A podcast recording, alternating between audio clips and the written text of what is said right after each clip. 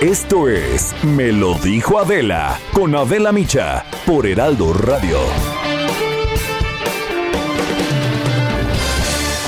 La imagen del día.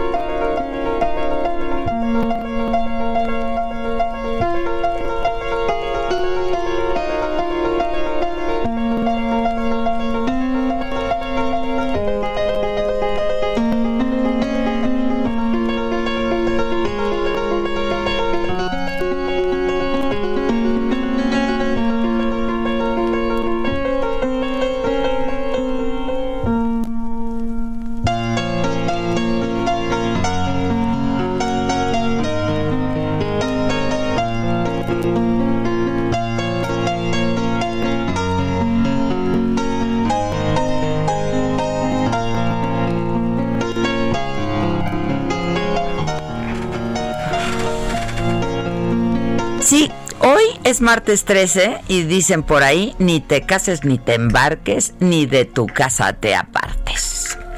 De acuerdo con la creencia popular y la superstición, los martes 13 son días de mala suerte. A pesar del significado negativo que se ha dado a este día, pues solamente se trata, la verdad, de un mito, vamos, sin ningún fundamento científico.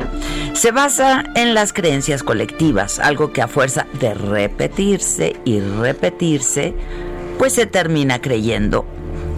Y entonces se evitan algunas cosas por si acaso. ¿no?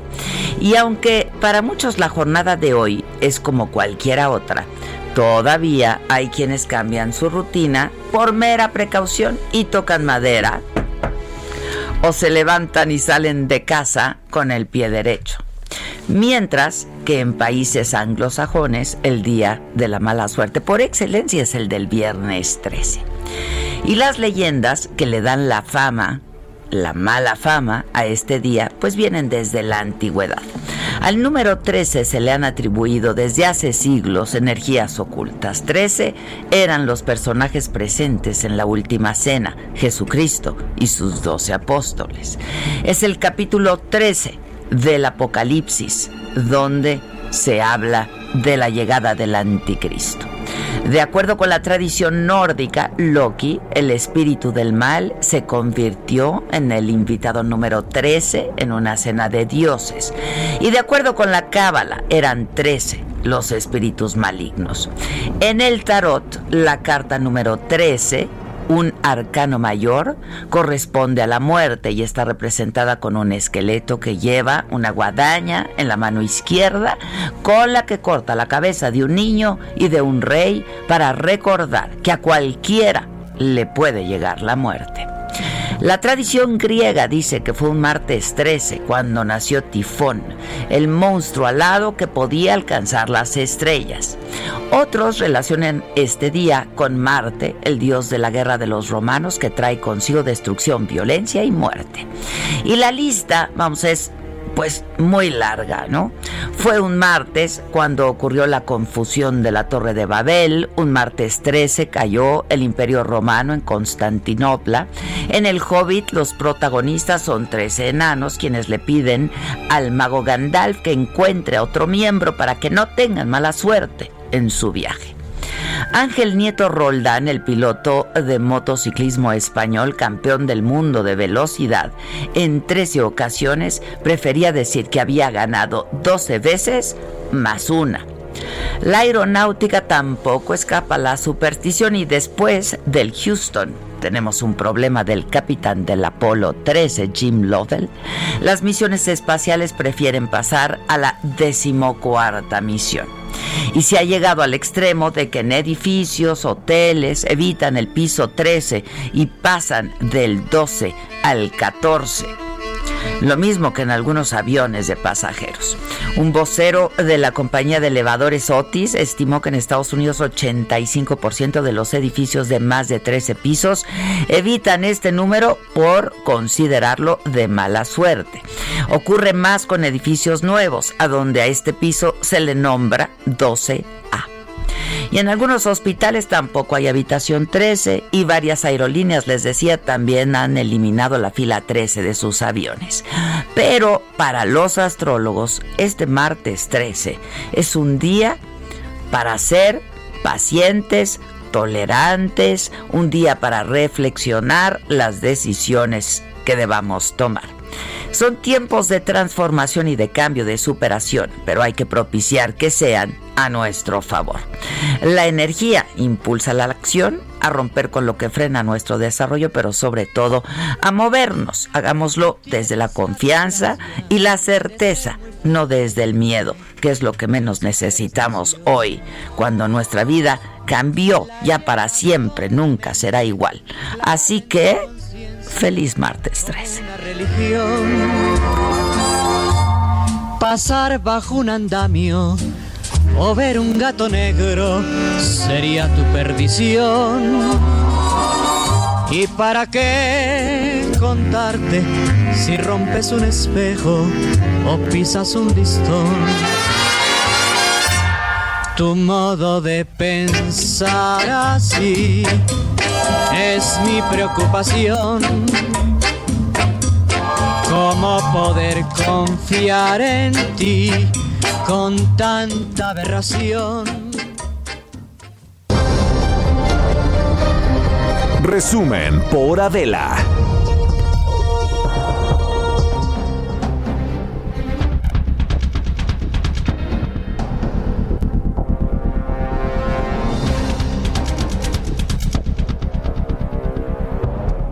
Hola, ¿qué tal? Muy buenos días. Yo soy Adela Micha, esto es Me lo dijo Adela y nos estás escuchando por El Heraldo Radio y que es efectivamente martes 13 de octubre. ¿Tú eres supersticiosa? Pues no, es que dicen que es de mala suerte, ¿no? Yo no, pero, o sea, digo que no, pero, he de confesar que de pronto toco madera, ya como, ¿no? O sea, ahí toca madera, ¿no? No paso por abajo de una escalera. Yo tampoco. Es que ya son costumbres ahí adquiridas. Exacto. Este, lo del gato negro, pues no, eso no. Y lo del listón no me la sé. si alguien me puede ¿eh? decir lo de pisar un listón, ¿qué pasa si te y si rompes un espejo, a mí se me ah, malviaja romper un espejo, ¿eh? le echo agua. Pero hay que echarle agüita. Le echas agua. Y no sé para qué, yo pero. Tampoco, yo tampoco. Son siete años, es muy fuerte esa condena. son siete años de mala suerte. Por ejemplo, soy muy supersticiosa cuando brindo con alguien y lo miro a los ojos. Ah. Eso sí no vaya a ser la de malas. Sí, porque que nos pase ¿será todo por eso? ¿No será que se me fue? ah. si has visto a los ojos, no siempre haces énfasis. Yo siempre hago énfasis, veámonos a los ojos. Este, bueno, vamos a empezar con la mañanera, ¿no? Este, y luego nos pasamos a lo que pasó ayer en la compañía. Yo les dije que la telenovela. Un, día de campo no iba a ser, ¿no? Este, para el subsecretario Gatel, la neta, no, no iba a ser un día de campo, pero llegar al extremo de suspender la comparecencia porque no había condiciones. No, pues, o sea, como que su banda dijo, ya no. Y nomás moviendo las cejitas. Ay, no, no, no. Y tocando, llevándose la mano al pecho, al corazón, ¿no? Órale. De sorpresa. Pero y su manita en el. Ay, sí. No, todo. Bueno, todo, ¿eh? Porque hasta Lili Telles. No, bueno. Hijo. No, bueno. Mercado de lágrimas. está bien, eso está bien, pero pues hay que responder, hombre. ¿Cómo que se, cómo que se suspende? No, pero hasta diagnosticó, ¿eh? Hasta diagnosticó después. Pero oye, el presidente, ay, al pobre de, de Le deben una disculpa. Pero ¿cómo? ¿Cómo? ¿Cómo le debemos una disculpa? Ay, le deben más disculpas a muchos lugares vacíos en una mesa de la casa de los es correcto, Es correcto, es correcto. Pero bueno, hoy el gobierno federal firmó un convenio con tres farmacéuticas internacionales para tener en los próximos meses la vacuna contra COVID-19, garantizar su acceso equitativo y oportuno. Eh, para pues millones de mexicanos. Las primeras dosis van a aplicar a personal de salud, a población vulnerable. Esto lo explicó en la mañanera de hoy el doctor este Jorge Alcocer. Eso sí lo dejan hacer al secretario de salud, ¿no? Explicar lo de las vacunas que por cierto ayer lo de Johnson y Johnson ya otra mala los, los, rusos no han tenido falla. No, bueno, eso dicen. Eh, pero, a ver, póngansela. Eso dicen, eso dicen. Este, bueno, esto, esto dijo el secretario contra el COVID-19. Nuestro objetivo inicial, se lo recuerdo, es garantizar su acceso oportuno y equitativo. Hemos decidido que las primeras dosis en llegar serán destinadas a las y los trabajadores de salud junto con los grupos vulnerables y por eso estamos hoy aquí. Muchas gracias. Y la vacuna, de acuerdo con los representantes de los laboratorios que participaron en la mañanera de hoy, estaría llegando a México en diciembre, hasta diciembre del próximo año. El canciller Ebrard recordó que aparte de los convenios firmados hay un acuerdo con COVAX, mecanismo multilateral que cuenta con un portafolio de vacunas candidatas. Doctor Alcocer, que ha estado muy cerca de todo este proceso y a quien agradezco su dedicación y respaldo para que esta iniciativa tuviera éxito. Que esta iniciativa incluye muy diversas vacunas. Simplemente para pasar revista muy rápido, el portafolio de proyectos de vacunas del mecanismo que nos ocupa, ya a esta fecha son 18 vacunas. El secretario de Hacienda Arturo Herrera informó que todas estas dosis de la vacuna van a tener un costo de más de 35 mil millones de pesos. Recordó que ya se hizo el primer anticipo de 6 mil millones, millones de pesos y que se alista un segundo pago ya. El valor total de la compra de la adquisición de estas vacunas es de 1.659 millones de dólares. Al tipo de cambio de hoy de 21.21 es equivalente a 35 a, a 35.153 millones de pesos. Como fue dado a conocer la semana pasada, hicimos la primera el primer pago de un anticipo de 159 millones de dólares, un poco más de 6 mil millones de pesos, eh, y vamos a hacer anticipos adicionales por 92 millones de dólares en noviembre y 68 millones de dólares en diciembre. Mi compañero Francisco Nieto tiene el reporte de lo que ocurrió y pues de lo que de pronto no se alcanza a ver en la transmisión de lo que pasa en la mañanera de este martes 3 en Palacio Nacional. ¿Cómo estás Paco? Buen día. ¿Qué tal, Adela? Buenos días. Pues sí, este martes fue una mañanera dedicada a la salud y la posible vacuna contra el COVID-19 y se firmó, como tú ya lo dijiste, un convenio con distintos laboratorios para tener la vacuna en distintas etapas que van tentativamente de diciembre de este año a diciembre de 2021. Eh, para dar esta buena noticia, además, el, además del Gabinete de Salud y de Cancillería, estuvieron en la conferencia de prensa representantes de AstraZeneca, de Pfizer, y de Casino Biologic. Incluso Adela, esta última de origen chino sostuvo que podría tener la vacuna a fines de año y también ya entregarla a México a finales de año. Y lo que acompañó estos convenios pues fue el costo de la vacuna. El secretario de Hacienda, Arturo Herrera, anunció que estas vacunas alcanzarán eh, para 116 millones de mexicanos, pero costarán 35 mil millones de pesos. Incluso, incluso explicó que ya se hizo un primer anticipo de 6 mil millones de pesos y se alista el segundo pago. Y bueno, Adela, entre tanta información también llamó la atención el espaldarazo eh, dado por el presidente al subsecretario de Salud, Hugo López Gatel, quien dijo sufrió de maltratos ayer durante su comparecencia en el Senado. El presidente dijo que la oposición está muy molesta con la 4T y deberían mejor ofrecer disculpas por todo el daño ocasionado al país en el pasado, por lo que pidió al, doctor Gatel que tomara el micrófono para que hablara en la mañanera, pues hijo en el Senado no lo dejaron ni hablar. Obviamente el doctor López Gatel agradeció el apoyo y tomó la palabra para responder a las preguntas sobre un posible rebrote en las próximas semanas ante la llegada de la temporada de influenza.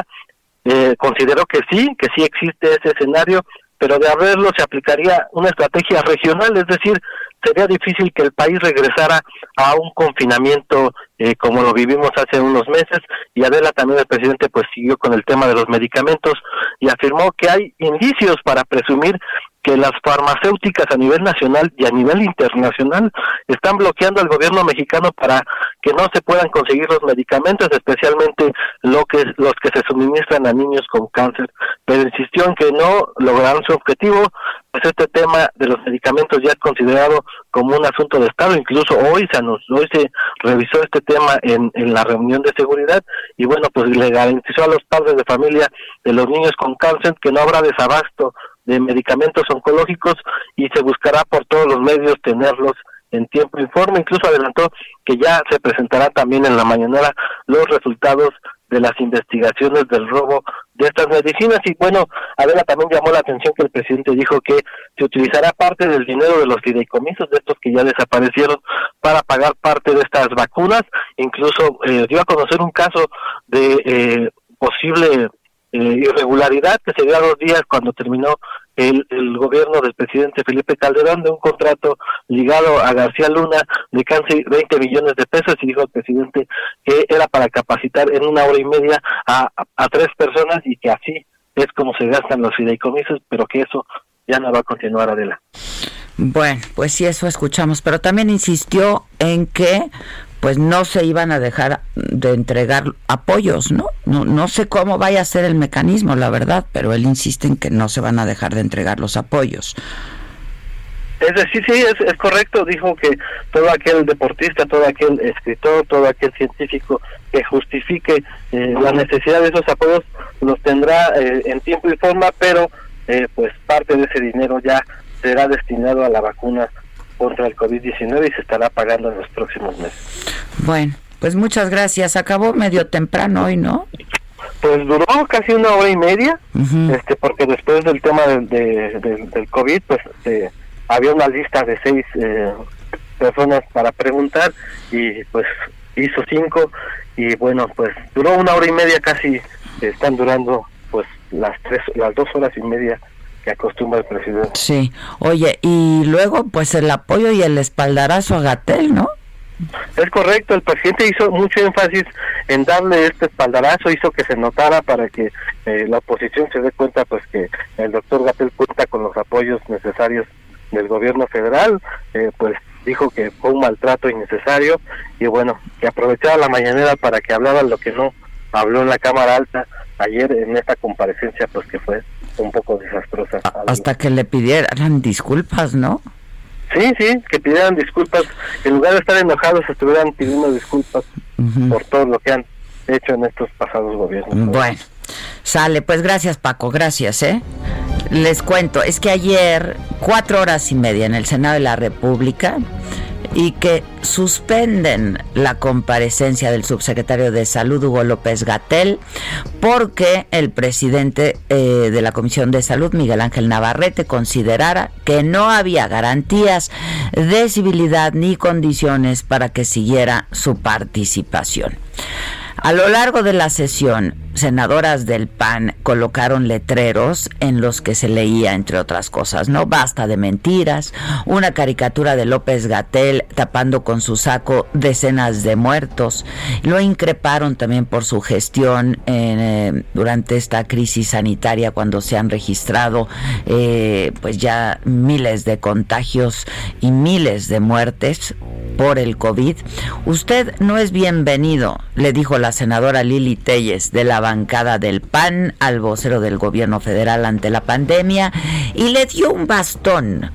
Le dijo ese es su cetro de pequeño virrey de las camas vacías dejado aquí, doctor López Gatel, una constancia de las tres I's que le caracterizan, tres letras I, ignorancia, incompetencia, ideología. Con todo respeto a los invidentes, con todo respeto a las personas ciegas, empezando por mi propio padre, le voy a entregar su cetro, pequeño virrey del país de las camas vacías y de los muertos en casa. Con su lealtad a ciegas al presidente, usted solo ha dado palos de ciego. Me, me permite, por favor.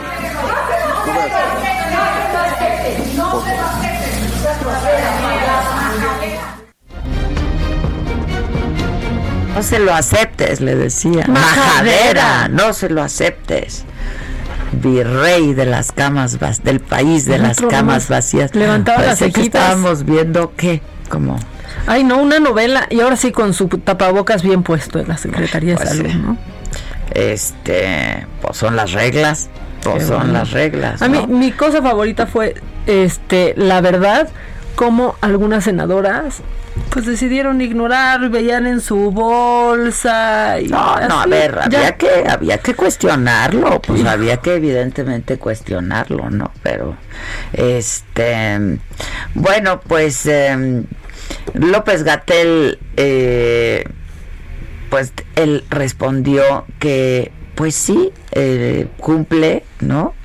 Con las expectativas del presidente y con muchísimo orgullo dijo, porque no son las expectativas de un hombre, de un dirigente político, son las de un pueblo que ha estado históricamente dolido, violentado en sus derechos.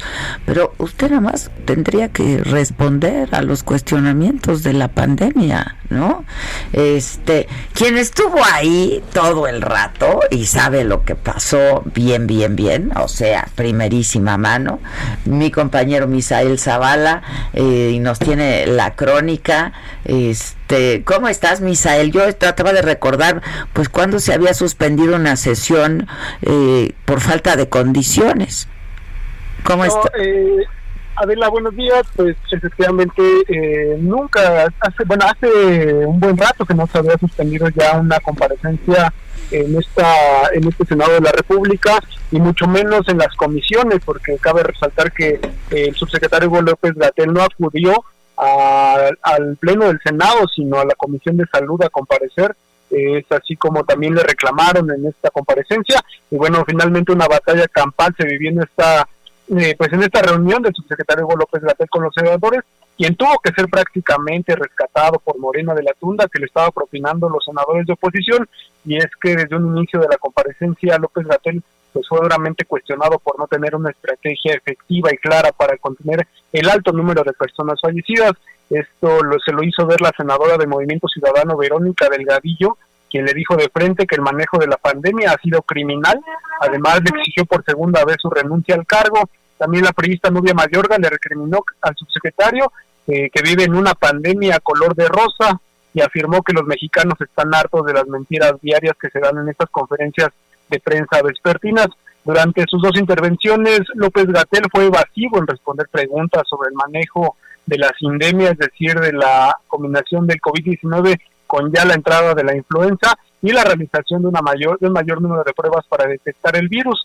Pero la gota que derramó el vaso fue ya en la parte final. La senadora panista Lili Telles, como bien eh, lo escuchábamos hace un momento, enfrentó directamente al funcionario con cifras de su registro de muertes por el virus e incluso le regaló este bastón que llevó hasta su lugar, lo que pues ya ocasionó al final los eh, que los ánimos se calentaran y los morenistas entre gritos calificaron a Telles como majadera y grosera, tanto eh, la senadora Lili Telles como también la panista Marta Márquez, pues eh, declinaron hacer preguntas ya al subsecretario, prefirieron eh, confrontarlo y decirle pues que no ha hecho nada en esta pandemia.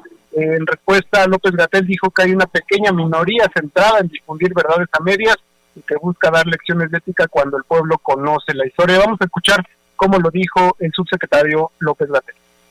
Una nación que estuvo cerca, muy cerca del colapso, de la inviabilidad, por un momento considerada como un posible Estado fallido por la malversación sistemática, la corrupción rampante y el abuso de poder, el abuso y la negligencia y la arrogancia de quienes, desde una minoría rapaz, gobernaron el país, en particular en los últimos 20 o 30 años. Y al finalizar, los senadores panistas salieron del recinto eh, legislativo, se fueron, le hicieron vacío al subsecretario y la legisladora panista Marta Márquez pues se acercó y le dio gel antibacterial en las manos y se detuvo justo detrás de él con un cartel que decía exceso de soberbia y exceso de ineptitud. Y fue así como el presidente de la Comisión de Salud, el morenista Miguel Ángel Navarro, detuvo la comparecencia y prácticamente rescató a López Gatel de estas protestas, de estas protestas, así fue como sucedió ayer en el Senado de la República. Te agradezco mucho, Misael. Hoy hay protestas afuera del Senado. La comparecencia del el canciller Ebrard está programada para las 11 de la mañana. Vamos a ver qué pasa. Te agradezco mucho. Hacemos una pausa y volvemos.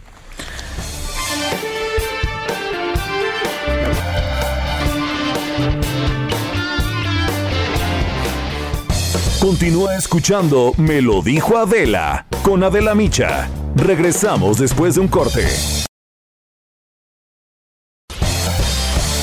Regresamos con más de Me lo dijo Adela por Heraldo Radio.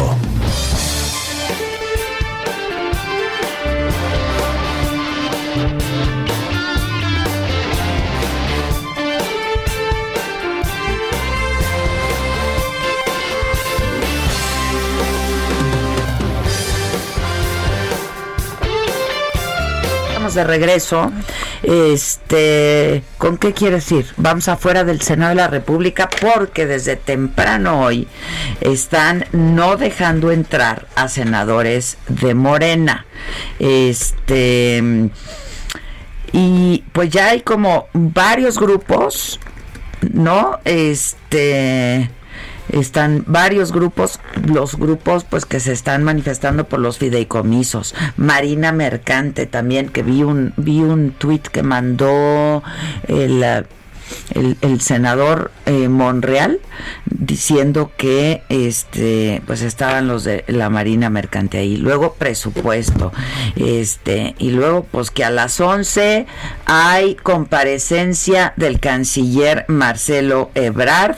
Habrá condiciones para que entre habrá condiciones para que haya comparecencia a quién tengo afuera en el Senado o a quién está en Perdón, Gerardo Galicia. ¿Cómo estás, Gerardo? ¿Cómo te va?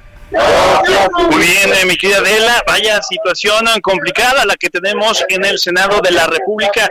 De entrada fueron los eh, marinos mercantes quienes han tomado prácticamente todos los accesos del Senado de la República que se ubica en el Paseo de la Reforma y Avenida de los Insurgentes. Están oponiendo a la propuesta que fue aprobada por los diputados para que la Marina Mercante que pertenece a la Secretaría de Comunicaciones y Transportes pase y sea operada por la Secretaría de Marina. Esto está violando el artículo 129, nos comentan algunos de los eh, capitanes, y por este motivo eh, dicen se podría militarizar prácticamente toda la zona de los eh, puertos y todo lo que comprende el área de marina mercantes. Al respecto, hemos platicado ya con algunos de los inconformes, mi querida Adela, platicamos ya con el capitán Antonio Rodríguez Fritz. Vamos a escucharlo este proceso de militarización del transporte, de la educación pública, de los servicios, aduanas, puertos, tenemos el gran riesgo de que el país perderá el control, no a la militarización.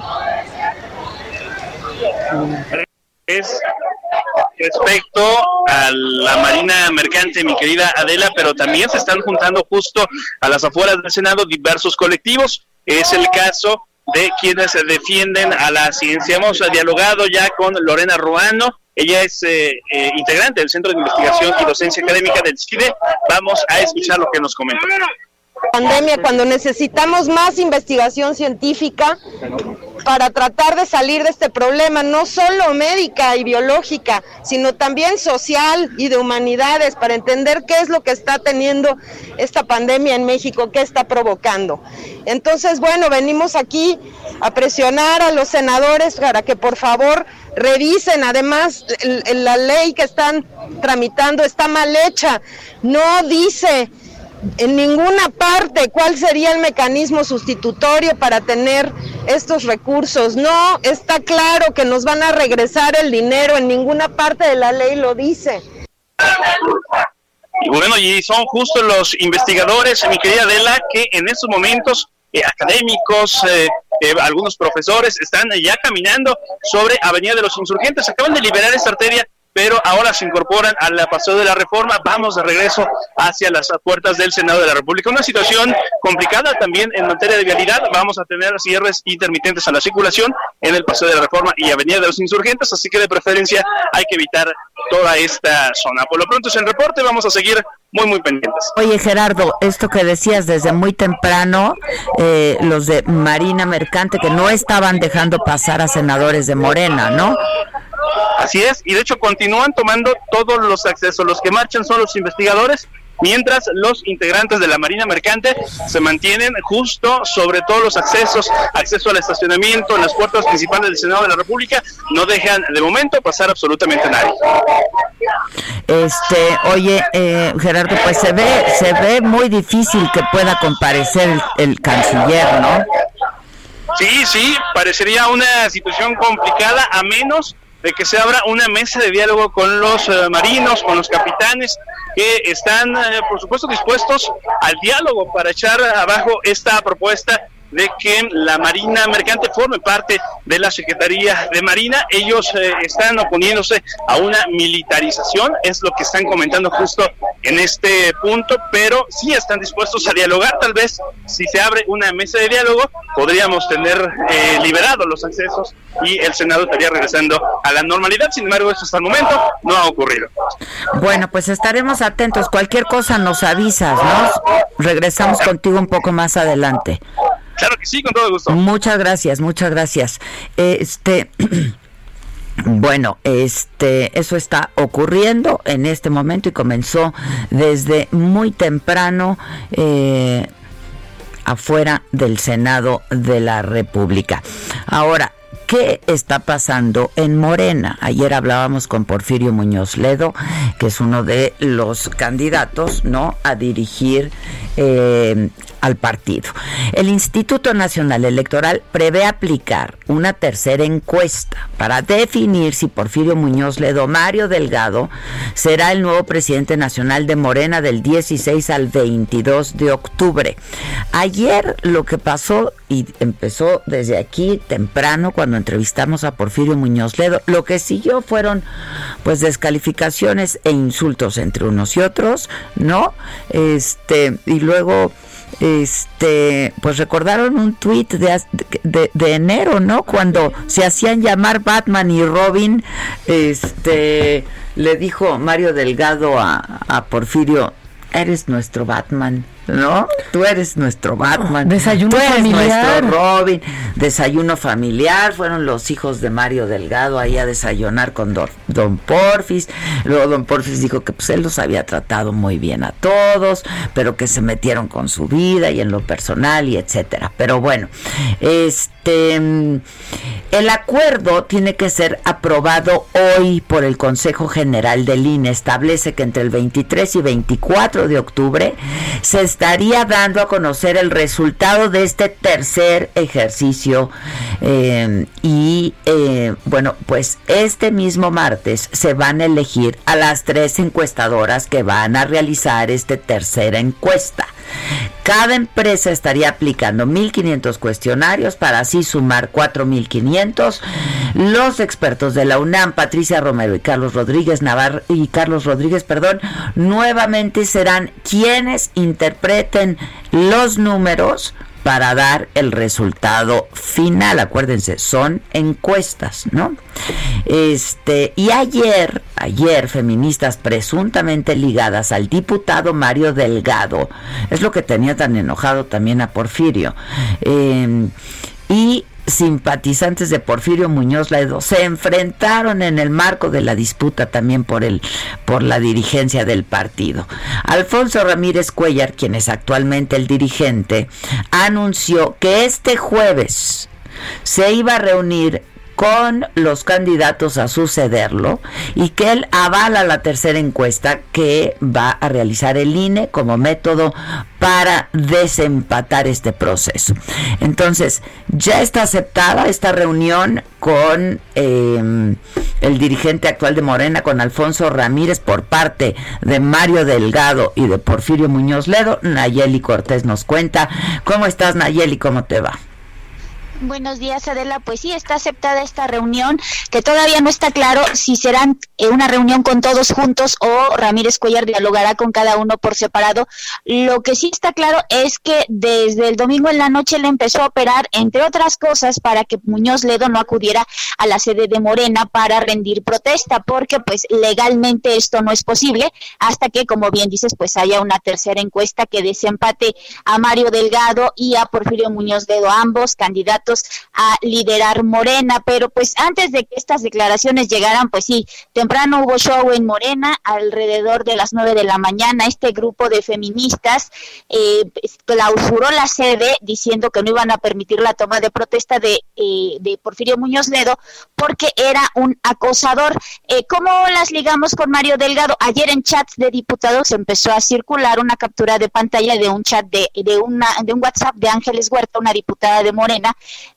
que apoya la candidatura de Mario Delgado, donde hacía esta convocatoria a las feministas para llegar a las nueve de la mañana a la sede de Morena. Pues bueno, ahí se toparon, como bien decías, con simpatizantes de Muñoz Ledo.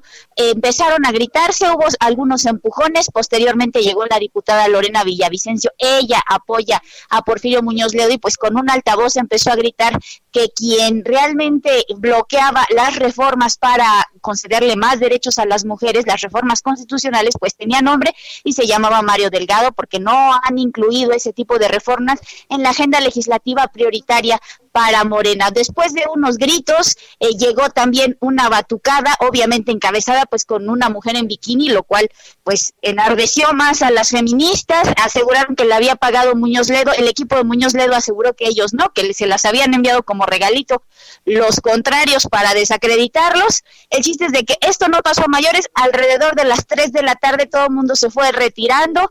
Eh, ayer Mario Delgado acudió al INE también para entregar una carta y exigir pues el levantamiento de esta tercera encuesta lo antes posible. Como bien decías, pues ya están las fechas. Su levantamiento será del 16 al 22 de octubre. Y pues ya por la tarde fue cuando se dio esta conferencia de prensa donde Ramírez Cuellar pues intenta, intentó de, de, este, distender los ánimos entre los aspirantes y pues veremos qué pasa este jueves si es que tiene éxito en calmarlos porque hasta ahora ha sido imposible Adela. Bueno, pues muchas gracias Nayeli, enfrentamientos por todos lados, ¿eh? A ver qué pasa, pero entonces por lo pronto lo que dice Ramírez Cuellar es que habrá reunión el próximo jueves. Así es, habrá reunión el próximo jueves con todos los candidatos a presidente o secretario general que sientan vulnerado alguno de sus derechos para tratar de clarificarles el tema de la tercera encuesta y garantizar que esto creo que es muy importante, que el Comité Ejecutivo Nacional va a respaldar el triunfo de quien resulte electo en esta tercera encuesta. A ver si van Mario y Porfirio, ¿no? Sí, en teoría sí están confirmados. Hoy, ayer eso dijo Ramírez Cuellar. Hoy aquí en Cámara de Diputados se lo preguntaremos a Mario Delgado y en un rato también a Porfirio Muñoz Ledo vía telefónica. Ya vas. Bueno, pues muchas gracias. Estamos en contacto entonces. Gracias Nayeli, gracias.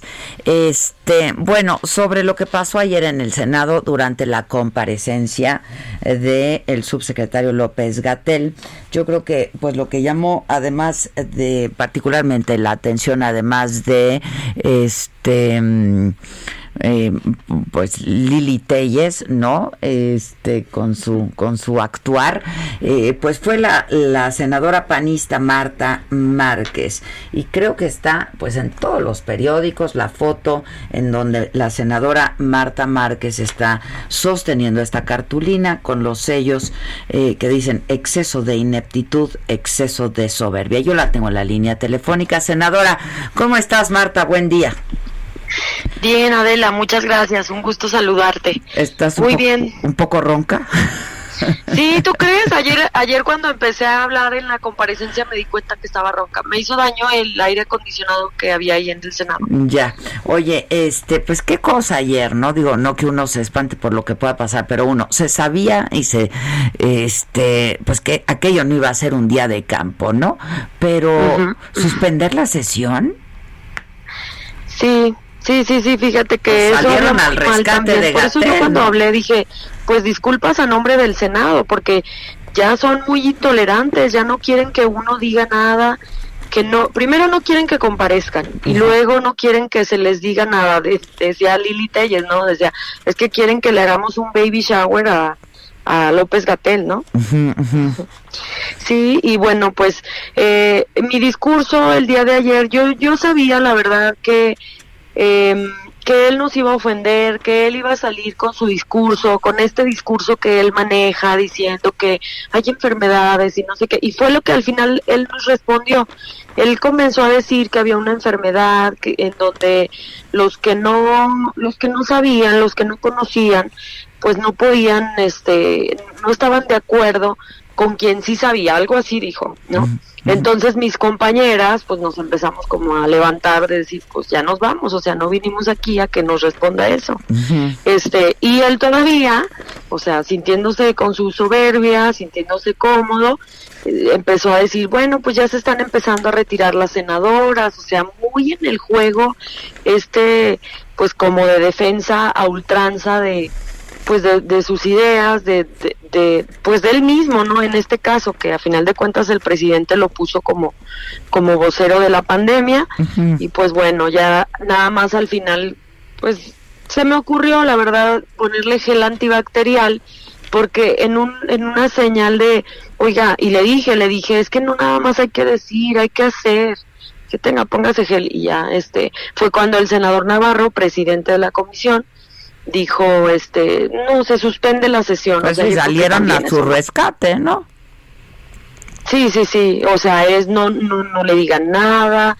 Cuando este, a ver, este es un ejercicio legislativo mandatado por ley en donde ellos, todo funcionario público de orden federal, tienen que ir a rendir cuentas, o sea, es la glosa del informe, ¿no? Es algo que siempre se ha hecho y que se debe de hacer para justamente que se hablen de los problemas que se viven en el país.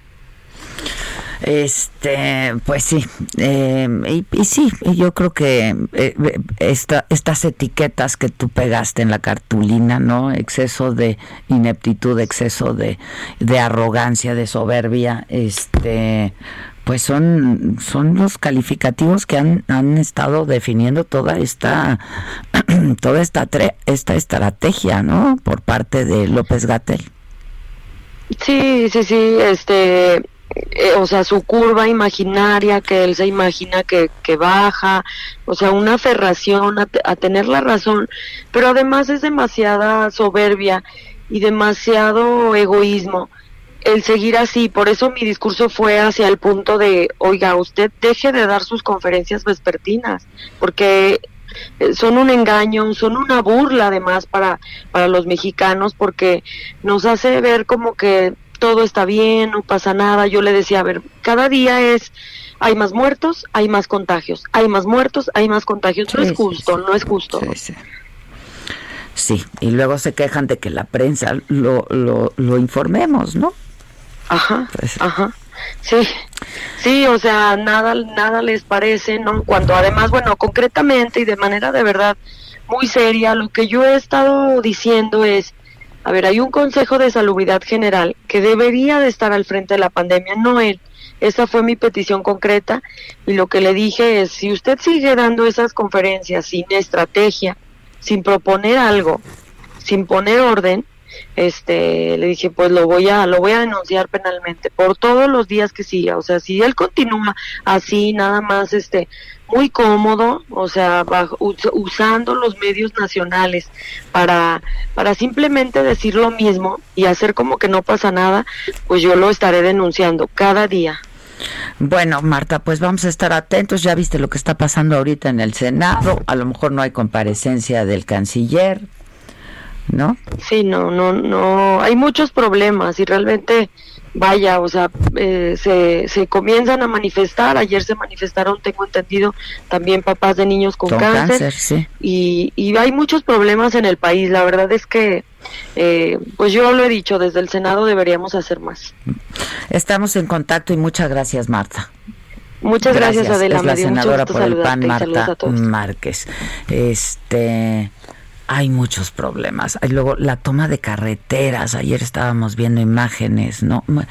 Este, hoy leía en alguno de los periódicos, que no me acuerdo cuál fue, que decía López Obrador no alguna vez dijo nada por encima de la ley, nadie por encima de la ley, pero pues todas las carreteras tomadas y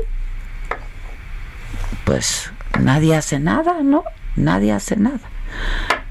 ¿Qué traes en lo macabro? Ay, pues. Hay algo más macabro. Y mientras tanto, pues, traigan el penacho. Ay, no, ya, te por dije ayer favor. que ya, ya basta, ¿no? De los papelones. Es que tal vez tenemos disonancia Los cognitiva. Los papelones, disonancia cognitiva. Que dijo cognicitiva.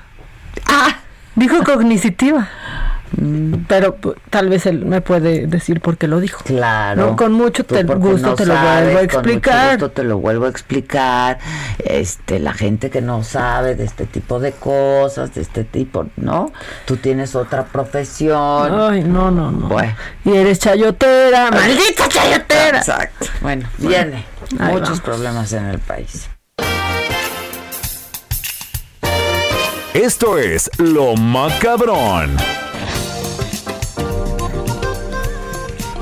Bueno, ya te echaste tú. Es que estuvo muy macabrón toda la novela de ayer en el la crónica de lo que pasó en el ayer Senado. en el Senado, ¿no?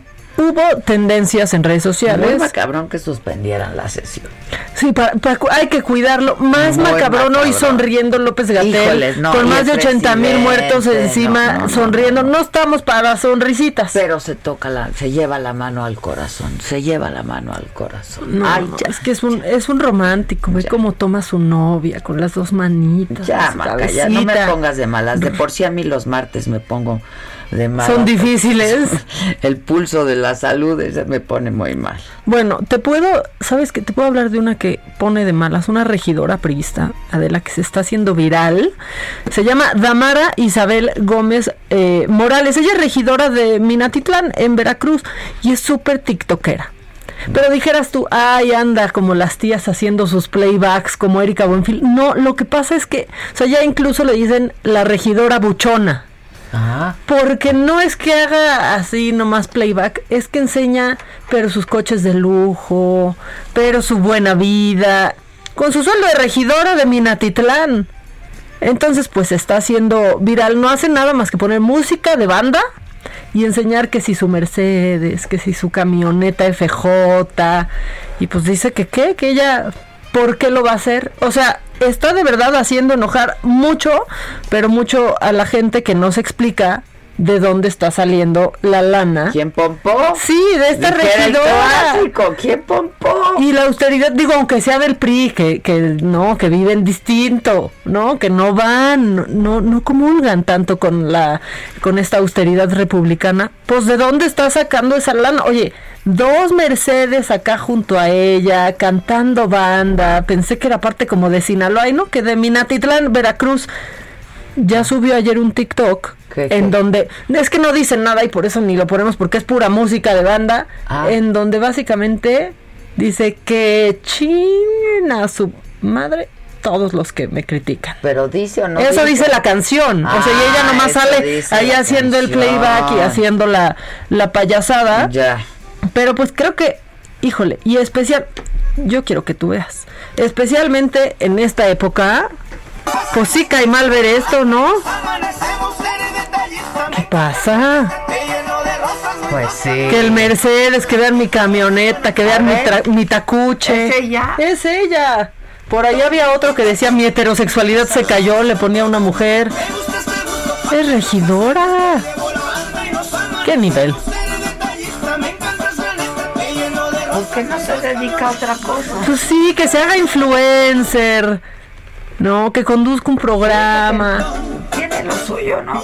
Pues como que sale bien en ese video, ¿eh? Ah, ese video me, lle- me llevó a buscar más y no, es un buen video. razón, Es un buen video, es un buen que video. en el video se ve bien, ¿eh? Pero no, lo que no se ve bien es que sea regidora y ahí ande pues echando Pues no. sus coches No se ve premium nada bien. en la cara y luego otra, porque esta está hermosa. Si ustedes andan en la calle, ven una patrulla en doble fila, por favor, no los interrumpan, pueden estar desayunando. Así, así lo denunció ayer una mujer en redes sociales, escuchen. ¿Que no es usted, buenas tardes, el que tiene que quitar estos coches de aquí, oiga? ¿No son ustedes quienes deben de quitar estos coches estacionados? O sea, no puedo desayunar. Discúlpeme. Ah, y por eso se pone en el carril de la bici y así. Discúlpeme por estar desayunando. Ah, sí, claro. Discúlpeme. Perfecto. No, no, no, no, no, no, a ver, sí que desayune sus sagrados alimentos. Pero, y que se estacione, Pero porque claro. doble pero fila. claro. Aparte, es Ay, multa, ¿eh? nada, ¿no? Estar en un coche, o sea, esta- y estar tomando algo, ya no se puede, ya es multa.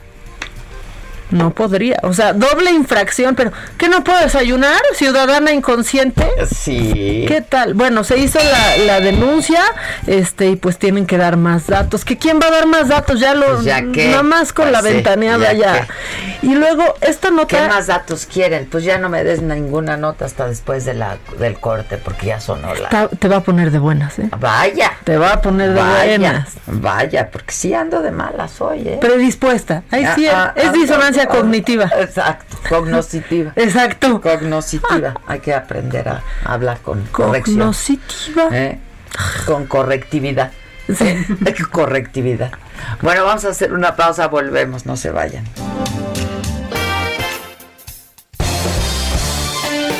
En Me lo dijo Adela, nos interesan tus comentarios. Escríbenos al 5521 537126. Continúa escuchando Me lo dijo Adela con Adela Micha. Regresamos después de un corte. Esto es Me lo dijo Adela con Adela Micha. Ya estamos de regreso.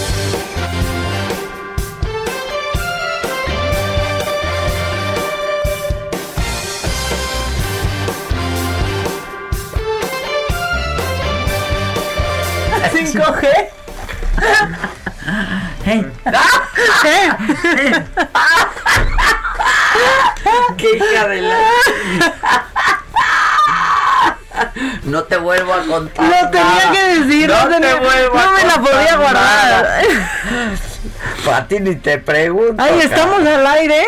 Ah, ¿Desde cuándo? Disculpa. ¿Y ustedes cómo andan? Es que hay que contar, hay que contar eso. Ay, cuenta, porque es que estábamos en el corte con la banda del YouTube y del Facebook. Y estábamos hablando de que hoy hay presentación de Apple y que será la Que a mí presentación me del... gustan mucho las presentaciones de Apple. Y ¿Les que van a- gustaban más con el finado? Con Steve el Jobs. finado, el finado, sí. Pero que hoy se va a presentar el Apple 12, que El es iPhone. 5G, ¿no? Y el el- iPhone 12 que es 5G y esta. Y le dije, Adela, ¿y tú andas 5G? Y yo le contesté, ¿eh? Que vive el 5G. Benito, Cabelo. La que sigue, por favor. La que sigue, Ay, por qué favor. precio. La que sigue, por favor. Pero ¿sabes qué? No se vale burlarse de otros porque tú sí andas Pues sí, pues así, así. Hay días y días, ¿eh? Ajá, ajá. Luego también uno anda 5G, pues se va a preocupar. Se va a preocupar Pati Navidad, ella. Ah, Sí. Tal, mira, A ella lo sí. mejor, es claro, eso. ella sí. Sí. Oigan, vamos con Carlos Navarro. Este hubo conferencia en la sede de la Secretaría de Seguridad Ciudadana hace unos minutos. Omar García Harfush, el titular, y estuvo Santiago Nieto de la Unidad de Inteligencia Financiera. ¿Cómo estás, Carlos?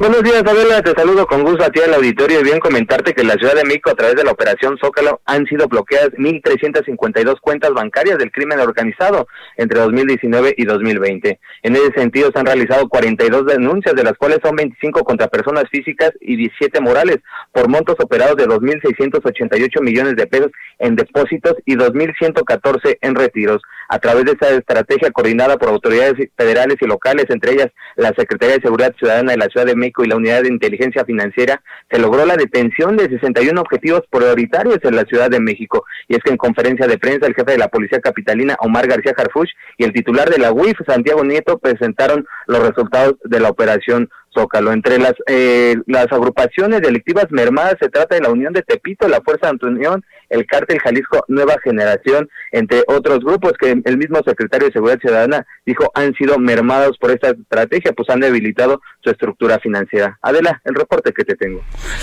Muchas gracias, gracias Carlos. Este, Hasta luego, buen día. Gracias, buenos días. Pues si quieren, este, seguimos con lo macabrón que según tú me va a poner de buenas. Ya me puso de buenas. Bueno, no. ¿Qué? Me puso de buenas el 5G, la verdad. Vamos, ni el pinche teléfono 5G voy a tener. O sea, ya olvídate de lo demás, hija. Todo 5G. Todo 5G. ¿Ustedes cómo andan 5G? ¿Cómo andan? Está increíble, está increíble que se Déjenos 5G. saber cómo andan ustedes, muchachillos. Por favor. Este, ¿qué?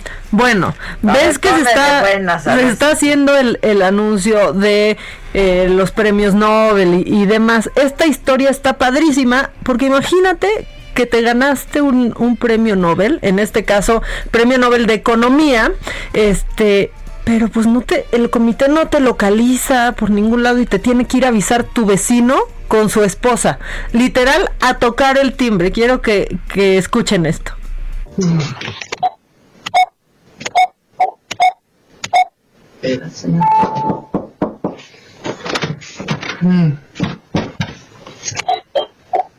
Paul?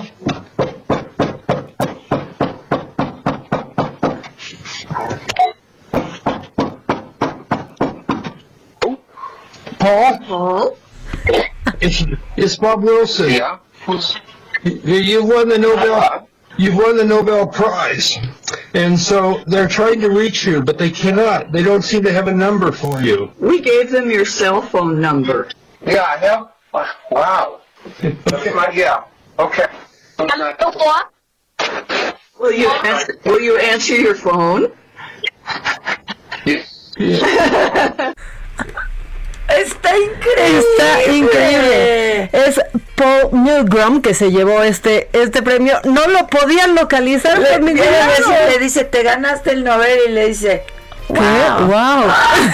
¿Cómo? What? No, y le dicen todavía, le dimos tu teléfono celular, lo vas a contestar. Y como que se queda pensando y dice, ah, ya. Oh, oh, ok. Pero aparte se tardó muchísimo en contestarle a los vecinos. O sea, como que que decía, sí, sí, ¿qué? estuvieron toque O sea, que está increíble que pasen estas Está cosas, la verdad. increíble. Bueno, y esta, para que te siga poniendo de buenas, Adela, puede ser la noticia más mexicana de la semana.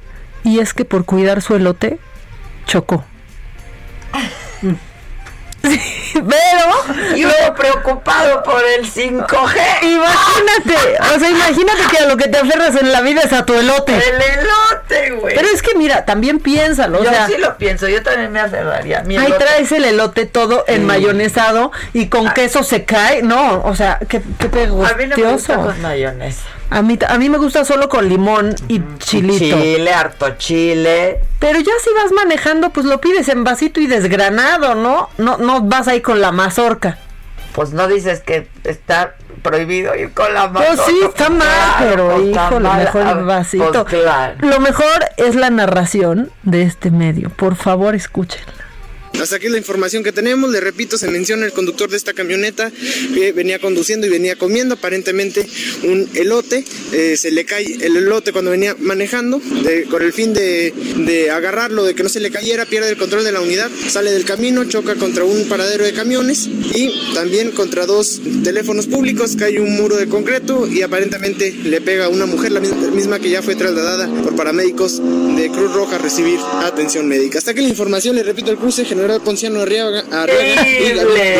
La narración del elote. Oye, ¿nunca te ha pasado que vas manejando y se te cae el celular y claro, Sí. malísimo? Y, y ahí vas manejando ahí con vas- el pie, con la pata, tratando de acercarlo y luego entonces ya que lo acercaste lo suficiente, mano en no, el volante no, y ahí no, te vas no, agachando. Está Es increíble. una desesperación. Está precioso. Está increíble. Está increíble. Al parecer, comiendo el un elote, elote. se le cayó el elote.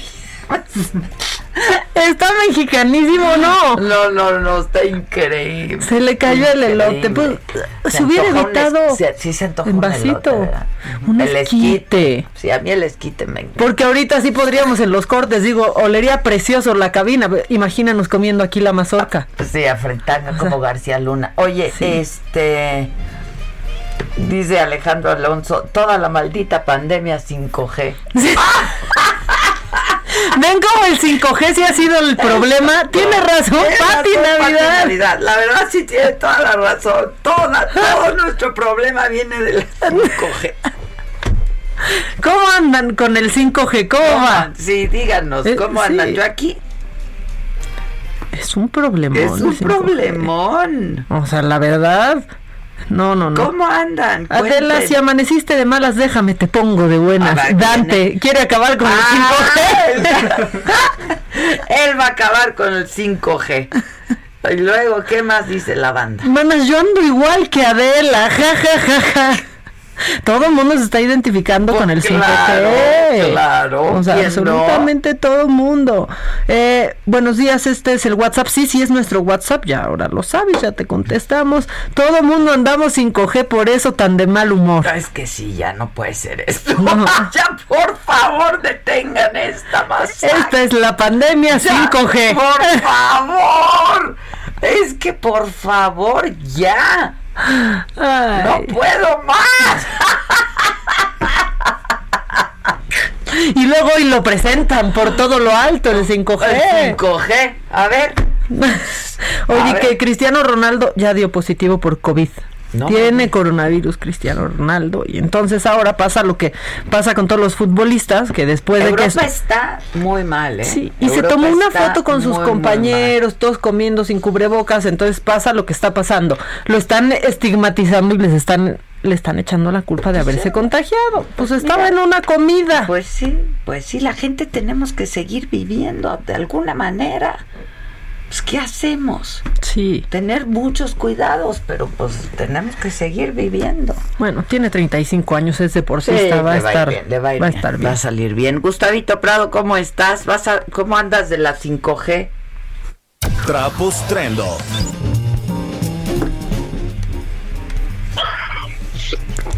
Hola, Gus.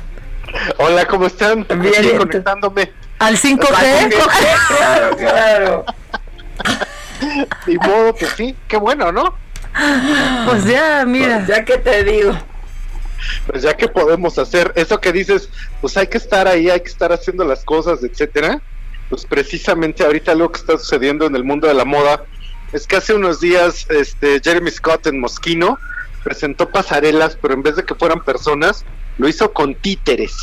Y en el escenario estaban también disque en presencia de público los títeres de Anna Wintour y de algunos personajes famosos. ¡Qué padre! Está padrísimo porque pues esto está pasando porque precisamente lo que decías de Cristiano Ronaldo, pues la gente tiene que seguir haciendo cosas, Pues etcétera. es que, ¿qué hacemos?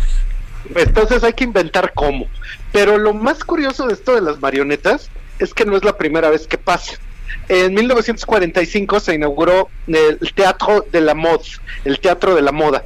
Y esto fue porque pues después de la guerra pues no podía haber pasarelas, no había telas, no había modelos y se les ocurrió hacerlos en unas muñecas chiquitas. Y este teatro estuvo en París, estuvo en Londres, estuvo en Nueva York y todas las poblaciones que estaban saliendo de la guerra pues vieron estas muñequitas vestidas porque pues lo mismo que pasa ahorita, no había las condiciones para hacerlo como lo habían hecho siempre. Ajá. Y lo más curioso de esto fue que el señor que inventó el teatro de la moda era un señor extraordinario que debería tener monumentos por todos lados, que se llama Lucien Lelong. Y este señor era el presidente de la Cámara Sindical de la Alta Costura. Y resulta que durante toda la Segunda Guerra Mundial, él había sido antes de la guerra, pues alguien que tenía su tienda y vendía muchas cosas, etcétera, y pues era un señor muy rico. Entonces, cuando empieza la guerra, un día resulta que Coco Chanel, para poder hacer el Chanel número 5, este, pues ella no tenía dinero. Entonces, un señor que tenía mucho dinero, Bertheimer, Pierre Bertheimer, le dijo: Pues yo te presto, Coco. Nada más que pues yo me quedo con los derechos del perfume, te vamos a dar muchísimo dinero cada año y pues ya. Y empezando la Segunda Guerra Mundial, Cocó estaba del lado de los nazis. Entonces un día llega una cena y les dice a todos los de la cena, oigan, ya le aventé a la Gestapo a Pierre Berheimer para quitarle mi perfume. Entonces, ya pues ella se va y al día siguiente llega la Gestapo a casa de Pierre Berheimer y resulta que el señor había podido huir en la madrugada y su abogado se quedó con todas sus propiedades, pero cosa rara, era un abogado honrado, entonces no le quitó nada. Y esto fue porque Lucien Lelong era el jefe de la resistencia.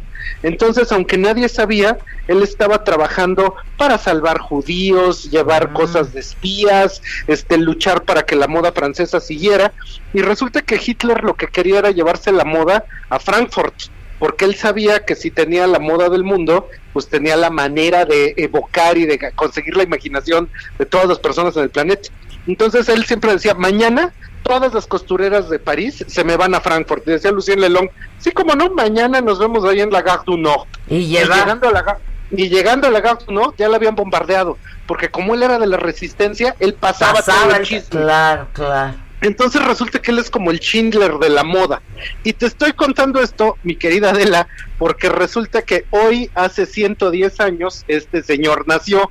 Y lo mismo que está pasando, de que ahorita estamos haciendo pasarelas con marionetas, pues para poder afrontar la realidad, cuando acabó la guerra, eso inventó Lucien Lelong para poder salvar una vez más a la moda francesa. Y es bien curioso que allá en Francia sí saben todo esto, pero urge que alguien le haga una película a Lucien Lelong, porque es de esos héroes olvidados que surgen por todos lados, como el embajador mexicano que también salvó a poblaciones enteras durante la Segunda Guerra Mundial. Y pues son de esos personajes que habría que recordar, porque la moda, aparte de que todo el mundo cree que es frívola, pues muchas veces ha sido hasta heroica. Está padrísima esa historia, ¿eh? Sí, fíjate que hicimos un video en YouTube que está Ah, arriba, para- que hay que verlo. Lelong. Sí, velo. Está en tu, en tu plataforma. Ah, fíjate, y una cosa, ¿te acuerdas que hablábamos de Diane Pernet la vez pasada? Claro. Pues ella, el video que ganó este festival de A Shaded View, es un video que se llama Everything's Fake Until It's Real, y este se hizo al principio de la pandemia y también se hizo con muñecos como con Barbies, y es una pasarela hecha con Barbies, la misma idea. Entonces, todo ahorita con muñecos para no contaminarnos en la vida real. ¿Podemos ver esos dos videos en tu plataforma? Claro, pero hoy en la tarde, como siempre, se publica en la saga la nota de las tendencias Exacto. que te platicamos y ahí los pegamos Ah, para que toda la gente los vea. Buenísimo, ¿Eh? buenísimo. ¿Y Adela? ¿Y Oye, yo quiero de esas Gracias. marionetitas y muñequitas. ¿De dónde saco? Ahorita te mando el link para que lo pongan en Twitter, ¿sabes? Sí, pero yo quiero obtenerla. Hay que, hay que localizar a Jeremy Scott. ¿Cómo Ah, tú quieres localizar, tú quieres una. Yo quiero una. Ah, pues eh, déjalomelo en mi mano, vas a ver cómo te sorprende. Ya estás. Sí te va a ¿Eh? sorprender, ¿Ves cómo Gustavo. Yo sé quién Sí. puede hacerme un favor.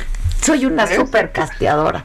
Gracias, Gus, te quiero Gracias. mucho. Muchas gracias. Un abrazo muy gracias. grande, ya me urge verlas. Bye. Igual. Igual. ¿Hace hay cuánto no vemos? ver. A Gus, ¿Lo vimos este año o ni siquiera? No lo hemos visto este O sea, año. quizás en enero, Sí, en ¿no? enero, en febrero, muy probablemente, pero esto empezó en marzo.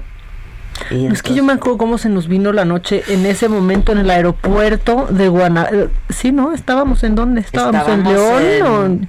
En, en León, Sí. en León, en Guanajuato. La noche, la Y noche que se nos nos sentamos, no nos sentamos en el aeropuerto, el gel, el este, el otro, o sea, qué cosa. Ya nos sentíamos mal, el vuelo fue horrible, No, Adela no. brincó de su asiento al mío. o sea, sí, ahí se vino la noche. Se vino la noche.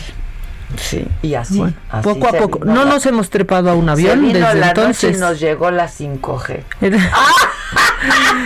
5G llegó para, Para quedarse quedar. esta pandemia. Mucha gente escribiendo que anda quiero 5G. tener el 5G, nada más para hacerle honor, ¿no? Creo que ahora sí quiero tener. Susan, ¿me estás escuchando? Necesitamos el. 5G. ¿Cuándo llegará? Por diciembre, ¿no? Para diciembre, ya con aguinaldos y demás que pues uno Es aguinaldo. que bueno, yo nunca he recibido aguinaldo.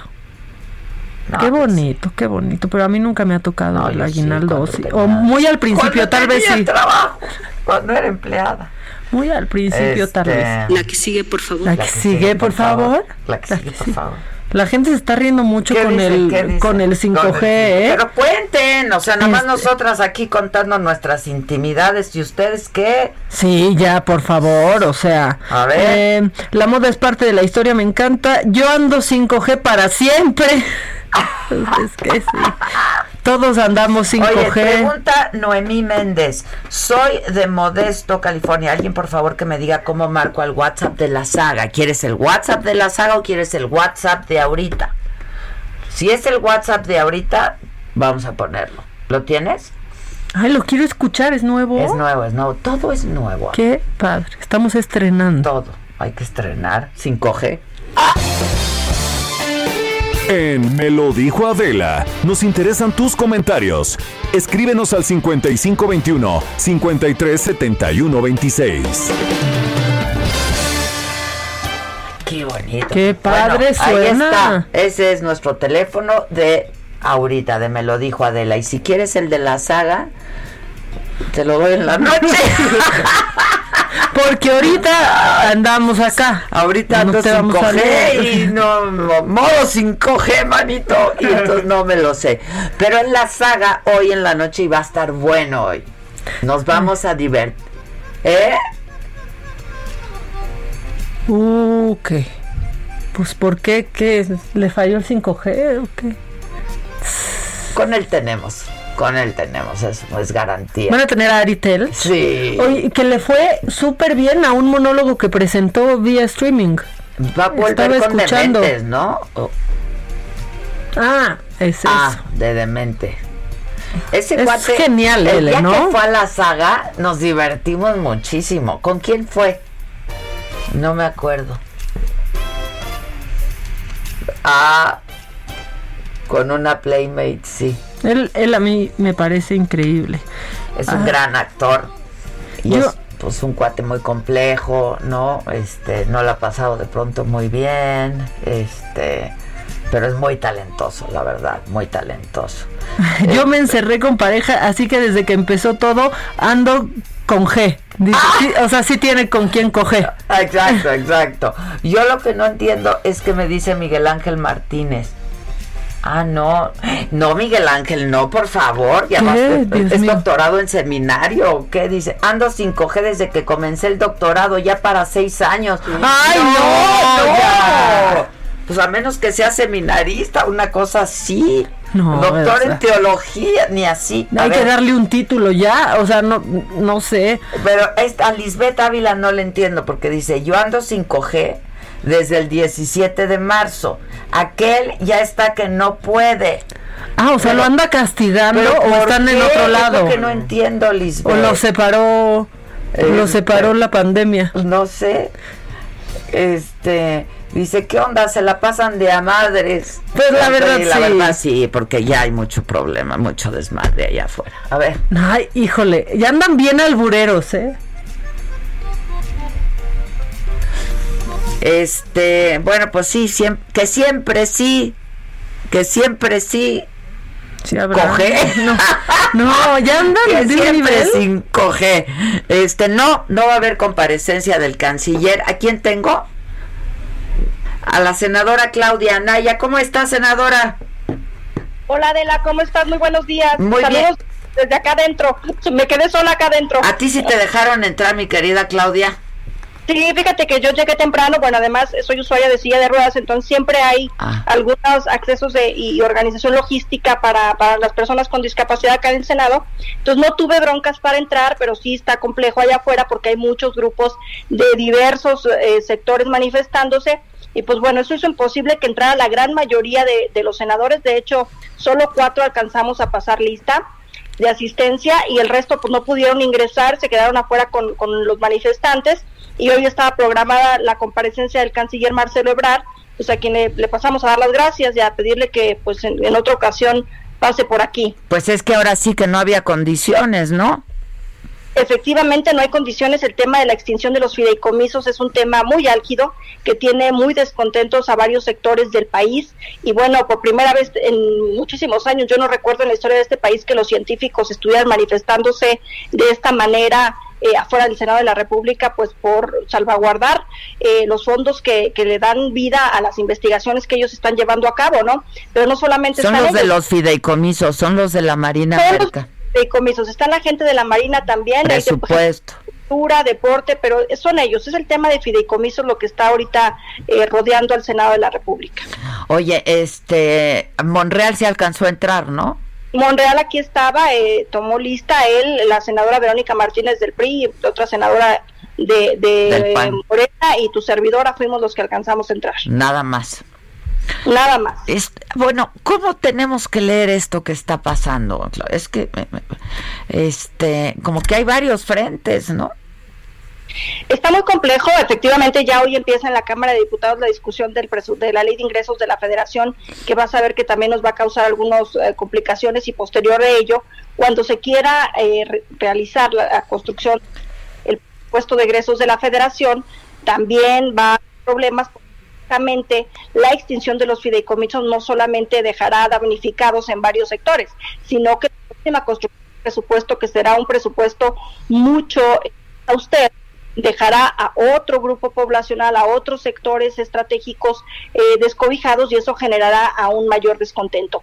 A mí me llama mucho la atención que el grupo siempre eh, había manifestado una postura de ser muy abierto al diálogo y a la participación ciudadana, hoy día se niegue a escuchar a los usuarios de estos fideicomisos este y pues que les cierren puertas a, lo que es el Parlamento abierto. Tengo que, hacer una pausa, Claudia. Si me aguantas unos minutitos, regreso contigo, ¿sí? No, no te vayas para concluir. Gracias. Es que esto, esto de los cortes automáticos, ¿no? O sea, te dejan a la mitad, a la mitad. Pero aquí seguimos. Ya, ya Continúa escuchando Me lo dijo Adela con Adela Micha. Regresamos después de un corte. Regresamos con más de Me lo dijo Adela por Heraldo Radio.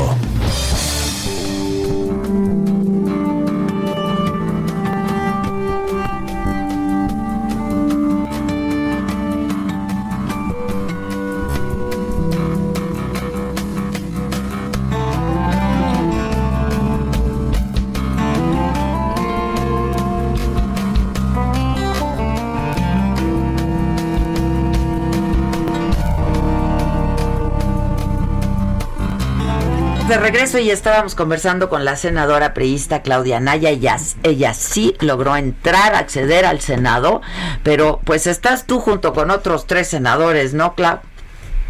Sí, somos tres prácticamente, entonces te comento, ya no va a ser posible que venga el canciller Marcelo Ebrard el día de hoy a dar su comparecencia, la tendremos que reagendar y pues francamente sí nos vamos a tener que poner de acuerdo en una manera de, de poder escuchar a toda la gente que está acá afuera externando su preocupación, ¿no? Porque son 109 fideicomisos, son 68 mil millones de pesos que, que pretende absorber el gobierno federal para uso discrecional que créeme, no es una cantidad significativa para el gasto que, que ejerce año con año el gobierno, 68 mil millones de pesos, pero sí es muy significativa para los damnificados de estos fideicomisos que les quiten estos fondos que son específicos y que son puntualmente orientados eh, con reglas de, de, de uso muy precisas para el cine, para el tema de los desastres económicos, para los temas ambientales, para el tema de víctimas, para los temas científicos. Son fondos que son auditables no solamente por la Secretaría de la Función Pública, sino también por la Auditoría Superior de la Federación.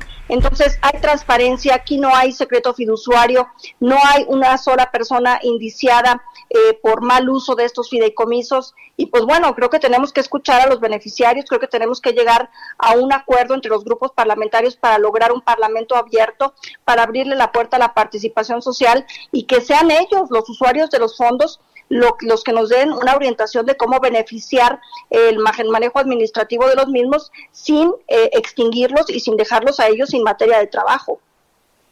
Pues sí, algo hay que hacer, ¿no? Este, algo hay que hacer. Pero bueno, estemos en contacto, Claudia, te agradezco mucho. Pues ustedes ya se irán entonces, ¿no? Yo vi que Monreal estaba pues tratando de a ver si hablaban con estos grupos, pero pues supongo que ya se van. Todos estaremos intentando platicar con ellos, pero es que no se trata de un diálogo de banqueta, se trata de sentarnos de la redacción legislativa que le daremos a esta minuta. Eh, se trata de llegar a un acuerdo político que se cumpla, no solamente de pedirles pues, que nos dejen entrar a trabajar y que dejemos de lado las problemáticas que ellos están enarbolando. Bueno, eh, eh, definitivamente vamos a, estar atentos. Te agradezco mucho. Gracias. Gracias. Al contrario, muchas gracias. Bueno, pues cuatro senadores ahí en el recinto, ¿no? Este, a ver qué pasa. Este, Mónica, Mónica. Muy buenos días, qué gusto saludarlos en este programa. Me lo dijo Adela, de verdad estamos muy agradecidas porque en este momento vamos a platicar con Aris Chávez, representante de Productos y Tratamientos Politécnico, y nos viene a hablar realmente de un tratamiento que a mí en lo personal me gusta, ha funcionado y sí quisiera compartirlo con todo el público. Aris, buenos días. Muy buenos días, pues hoy estoy muy contenta de venirles a platicar de esta maravilla que es las células madre. Es que es un tratamiento extraordinario. Mira, durante muchos años el Instituto Politécnico Nacional ha investigado, eh, en colaboración con el Instituto de Fisiología Celular, cómo nuestras células juegan un papel muy importante en nuestra salud. Pero bueno, si queremos no nada más sentirnos bien, sino vernos bien, este es el tratamiento para ustedes. Y es que es un tratamiento denominado célula master, que con una cápsula al día logramos estimular la producción de células células madre en nuestro cuerpo. Es una maravilla. Pero ¿qué son las células madre? ¿Por qué son tan importantes? Claro. Porque hacen posible la regeneración. Es decir, tú tienes células específicas en todo tu organismo, células para tu cerebro, para tu corazón, para tus órganos en general. Pero estas células que no son especializadas, su función es recorrer todo tu cuerpo, ver qué célula está mal, qué célula está dañada, enferma, que ya está en un proceso muy avanzado de oxidación. Claro. Las destruyen y las sustituyen por células nuevas. Es así como se lleva a cabo el proceso de regeneración. Tomar este tratamiento hace que produzcamos de más estas células reparadoras. Y en una semana tú ves extraordinarios cambios en tu piel. Primero nos ayudan al buen funcionamiento de todos nuestros órganos y a la regeneración de los mismos. Imagínate que tu hígado está funcionando perfecto. Claro que se nota en tu vista, en tu piel, en tu cerebro. Eh, también nos ayudan a regenerar tejido, cartílago, hueso, la piel. Si alguien tiene, por ejemplo, problemas de cicatrización, bueno, pues este tratamiento funciona muy bien. Yo seguramente lo nota uno en pequeñas cosas, pero por ejemplo, si alguien tiene diabetes y este tratamiento eh, nos puede ayudar con esta cuestión de cicatrizar mejor, funciona de maravilla. Nosotros tratamos actualmente ya más de 80 enfermedades, cáncer, diabetes, lupus, tumores, funciona muy bien en Parkinson, en artritis reumatoide, enfermedades de la tiroides, bueno, en nuestra presión arterial, todos nuestros órganos ven un beneficio y sobre todo, pues a las que somos muy vanidosas, por fuera también empezamos a notar pues cambios extraordinarios en nuestra piel principalmente y vemos pues una renovación muy importante. Es por eso que es importante que nos digas en este momento, Aris, ¿qué promociones tienes para el público de Me lo dijo Adela? Porque seguramente algo muy bueno. Una super promoción, ¿eh? Hoy sí vamos a dar un regalo muy especial. Anota el número 55 56 49 4444. Yo le recomiendo que llamen porque hoy vamos a tener un 2 por 1. Es decir, usted va a pagar un año completo de célula master a tan solo 1,800 pesos y nosotros le vamos a regalar otro año adicional. En total usted va a recibir dos, pero eso no es todo. Hoy hay un regalo mm, especial, fíjese. Va a recibir de regalo la careta de máxima protección, el cubrebocas N95 y además el gel antibacterial con 80% de alcohol. Pero hoy les vamos a incluir un kit de belleza Ay, qué elaborado por el Instituto Politécnico Nacional, una crema, un jabón y una mascarilla con mm. polvo de oro. Todas tienen colágeno, ácido hialurónico. Entonces, combinado con la célula Master, no sabes qué piel divina te va a quedar. Y va de regalo, así que apúrese a llamar 55 56 49 44 44. Muy fácil de aprender, de verdad hay que marcar 55 56 49 44 44 y digan que lo escucharon aquí en el Heraldo Radio Aris. Gracias. Gracias a ustedes. Continuamos. En Me lo dijo Adela, nos interesan tus comentarios. Escríbenos al 5521 537126. ¿Qué hacemos?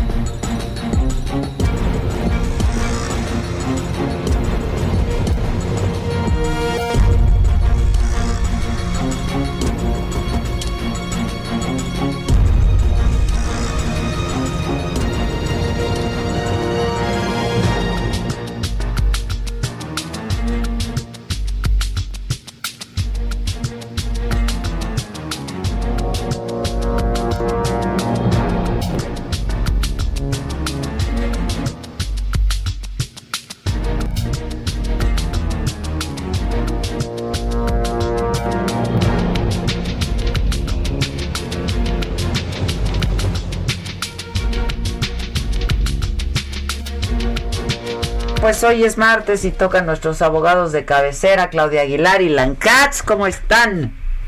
¿Cómo están, mi querida Adela? Pues estamos, estamos, estamos 5G. ¿Ustedes? ¿Cómo van del 5G? Ahí vamos. ¿Cómo van de su 5G? ¿Cómo, ¿Cómo están de su 5G? Es que hoy se anuncia. Sí, en el iPhone hoy se se anuncia lo que ha venido pasando el la último año. Oye, ¿cómo están de su 5G en martes 13 de 2020? Exacto. Ay, no, ya, Dios no, mío. No, no, no. Híjole. Bueno, hay esperanza cuando amanecemos con la Jornada Nacional en Defensa de la Ciencia, la Dignidad y la Cultura. Y, y- y están bloqueados los accesos al Senado. Sí, pues sí. Ojalá que la esperanza no nomás se quede en el activismo en la calle y que los senadores entren en razón. Pues ojalá, a ver qué. Son varios grupos que están ahí, ¿eh?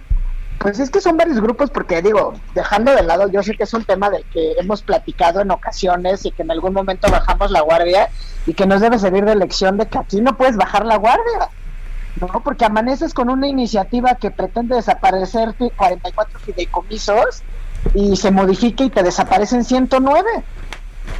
Pues no, sí. y pues ahora sí que la, la decisión final está ahí en el Senado, pero me parece que es muy importante y me parece muy importante que se estén movilizando y que se movilicen todos los grupos, porque al final del día lo que están mandando es un mensaje de protección pues de, de la ciencia, de la tecnología, de la cultura, del cine, pero sobre todo de la protección a periodistas y a los defensores de derechos humanos. Me parece gravísimo que, que no tengamos el dedo ahí todos y estemos volteando a ver lo que debemos hacer notar, ¿no?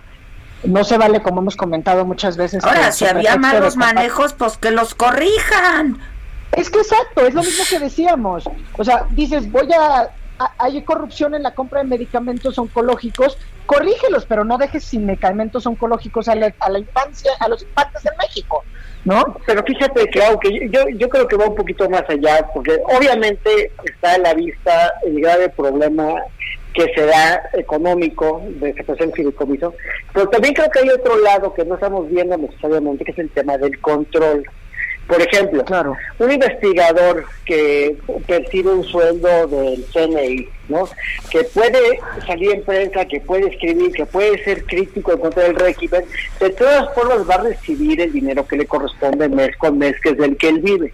En este el momento que quitas el, el fideicomiso de medio y el gobierno pues es el que da o quita, si momento que quita una persona que sea crítica en contra del régimen, pues es muy fácil, se acabó tu feria y a ver cómo le haces.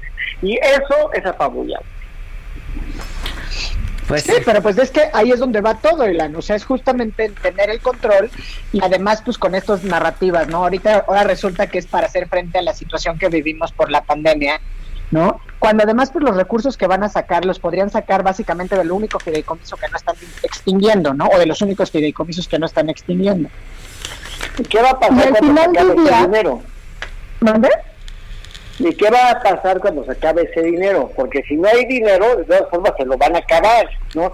¿Cuánto tiempo van a poder usar ese dinero para lo que se ocupa? Y después, ¿qué van a hacer? O sea, eliminar el fideicomiso o meterle la mano a los fideicomisos no resuelve de fondo el problema económico que tenemos en este país, que es un problema de política de Estado, de política económica y demás.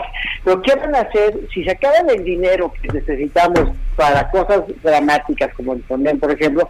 ¿Qué van a hacer cuando ya no lo tengan? Porque obviamente el Estado por principio no puede ser insolvente. Entonces, ¿cómo vamos a atender las crisis humanitarias? ¿Cómo vamos a atender todas las cosas que nos han enriquecido? Y una vez más, con la extinción de los fideicomisos, vemos esta terrible erosión institucional de este país, de la cual no nos vamos a recuperar fácilmente. de la cual no nos vamos a recuperar. Pero no. Y tendríamos que pensar justamente en lo que decían, o sea, si hay malos manejos, si hay corrupción, efectivamente es indispensable revisar cada uno de los fideicomisos y conocer de manera clara el estatus, cómo funcionan, si son operables o no. Y después de eso de resolver, a lo mejor no es necesario extinguirlos, hay que mejorarlos o fortalecerlos. Y en algunos casos quizá extinguirlos por esta falta de transparencia. Pero además de todo se han fortalecido las reglas para su transparencia y rendición de cuentas desde la Ley General de Transparencia en 2015 y el año pasado. O sea, se incluyó en la famosa Ley Federal de Austeridad de finales del año pasado a los fideicomisos como sujetos obligados, ¿no? Y se crearon más candados para que los fideicomisos se ejerzan con mayor control y con más elementos de, transparencia, ¿no? Hace rato, Ilan, antes de entrar, y creo que sobre eso sería bueno que, que abundaras, por ejemplo, el caso del CIDE, ¿no? Me parece algo importante a destacar. Pues del CIDE es terrible. Obviamente no es que eliminen que se acabó, esto lo van a acabar de, terminar seguramente en los amparos que vienen, que no creo que les den sexenio para que se acaben de resolver. No, mi punto, y y es un punto muy sencillo, creo que más allá de lo jurídico en el sentido común. A ver, si tú le diste dinero a una escuela, ahí te fideicomiso para que esa escuela pueda funcionar, porque la calificación es muy barata, pero creo que cada alumno cuesta más o menos, le cuesta al Estado como 50 mil pesos al mes. Y el CINE está enfocado sobre todo a generar funcionarios públicos de primer nivel. Escogen a los mejores alumnos que pueden escoger para generar, generar funcionarios públicos que van a dar el ancho en el México que viene. Si nos quedamos en esa institución porque ya no hay dinero, ¿quién, o sea, bajo qué derecho, de qué forma le puedes quitar a alguien lo que ya es suyo? Le están quitando a una escuela que es una entidad independiente, que depende del CONACYT obviamente, pero que es autónoma, la capacidad de seguir existiendo por un capricho. Y mi duda es, ¿podrán o no podrán? ¿Es justo o no es justo? ¿Es legal o no es legal? Yo creo que no es legal. Ahora, e- ese es un punto muy importante, porque justamente lo que habrá que lo que habrá que impugnar en su momento es precisamente, ojalá que no habrá que haya que impugnar nada y que el Senado haga su chamba, ¿no? La verdad es que hemos tenido muchas de estas pláticas en otros temas y eso no ha pasado. Pero lo que habrá que impugnar será justamente esa modificación, o sea, esa modificación legal que se haga. ¿No? Eh, ayer ya estaban, por ejemplo, hablando un grupo de gobernadores en el sentido de que presentaban una impugnación. Ahora, lo que pasa es que hay que ser cautelosos también en lo que dices. O sea, efectivamente, vamos a impugnar. Nada más, ¿cómo? Primero hay que demandar la reforma, o sea, hay que demandar la reforma que viene del Congreso. Y en su caso podrías ampliar por actos de aplicación por parte del Ejecutivo, porque estos pues tendrían lugar hasta el próximo año, ¿no? ¿Por qué? Porque hay que tener que mucho cuidado. O sea, nosotros lo vemos como arbitrariedad, pero habrá quien pueda interpretarlo como una mera aplicación de la ley. Y obviamente la impugnación importante es contra esta reforma que se apruebe en el Congreso. Y eso es donde tendríamos que tener nosotros, eh, ahora, ahora sí que todo, toda la atención. Este, oigan, eh, ¿quieren comentar algo de Morena antes de que se nos acabe el tiempo? Pues sí, estábamos platicando justamente sobre el circo de esta elección, pero pues platicaba yo contigo, Ilan, hace un instante, en cómo es una historia que, que la- lamentable, no nada más porque es el partido en el gobierno, sino porque si seguimos así, lo que estamos evidencia- evidenciando es pues la fragilidad de nuestras propias instituciones que han sido claves para la construcción de, de la vida Como el democrática INE en este caso, ¿no? Exacto, el INE y el propio tribunal. Y el tribunal, ¿no? pues sí. Entonces, este, pues sí, no se han seguido las reglas del juego y lo peor es que se ponen reglas a modo para, para que el- este partido, que no podemos olvidarnos que llegaron por rifa a, las- a ocupar diputaciones, eh, pero pues más o menos se pusieron de acuerdo y habían aceptado hasta este número de encuestas, pero al final el INE es el que va a salir sumamente desgastado, ¿no? Ya lo dijo ayer. sí. Este, Y el partido no importa, porque mañana dice el presidente, nos vamos a formar otro partido y agarran todos sus cachivachis y se van al otro partido. A mí lo que me parece muy interesante es que Bueno, si es que- Porfirio, perdón. No, no, es que el, el presidente no, no se está metiendo, ¿no? No, que lo cual es raro en esta nueva, este, es raro el presidente que se mete en todo, pero también es raro en esta nueva transformación que vemos que pues, como que no es su bronca y deja que ellos acomoden, aunque yo creo que se va a acabar metiendo porque los trancados están durísimos. Pero a mí me llama la atención aquí Porfirio. Sería el tercer partido que preside Porfirio. Ya fue presidente del PRI, ya fue presidente del PRD. Y da este pivote de ser paladín de la democracia en miles de ocasiones que lo vemos con una enorme dignidad, a decir, ah, no, yo ya gané por cuatro centésimas de punto, que es claro dentro del margen de error. Lo que estamos viendo es Porque que las este- encuestas pues son por lo menos por lo menos dos puntos de margen de error. Por supuesto, y que tiene que ganar por más de los dos puntos para no ser cuestionado y no tener esta guerra. Pero lo que va a ser interesante es no quién se va a quedar de presidente, sino cómo se van a devorar entre ellos, porque vemos, si Claudia ya quedó en segundo lugar y ella es de los radicales. El grupo de los FIFIs, que es Mario Delgado y ellos, están luchando por dirigir un partido que es un engrudo de gente muy radical, con gente tecnócrata que viene de otros este, regímenes anteriores que han hecho las cosas pues dentro de un sistema institucional distinto. Y yo lo que veo es que se van a o anunciaría esto el principio del fin del partido porque no creo que el partido pueda sostener la guerra nuclear que se va a dar allá adentro entonces vamos a vivir el mundo de los partidos adentro del partido una vez más Oye, el viejo eso que no, que, que ya lo hemos visto, Ilan, pero además lo cierto es que solamente hay un presidente de ese partido, los demás son interinos y el presidente es nuestro presidente. Sí, es ¿No? él. En realidad Pero él es el presidente del partido.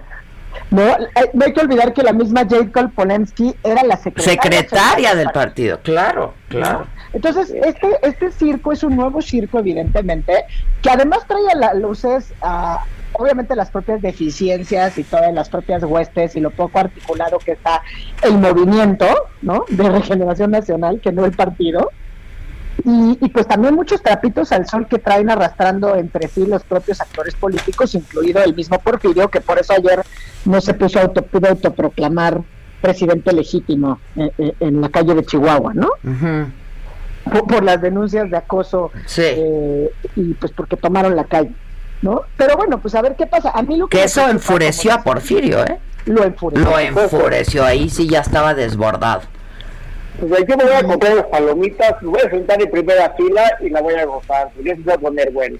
Pues a ver Pero qué lo que se pasa. está poniendo bueno, mi querido Ilan y Adela, y con eso los dejamos, es con la reflexión, obviamente, pues de lo que empezó desde el día de ayer en Estados Unidos, que son las audiencias para la ratificación de Amy Coney Barrett para ocupar la vacante que dejó la Justice Bader Ginsburg, ¿no? Ujú. Creo que creo que podemos dejar para futuras reflexiones que la crisis de la justicia constitucional, tanto de este lado de la frontera como allá arriba, se hace cada vez más evidente. Y sobre eso habrá mucho que decir.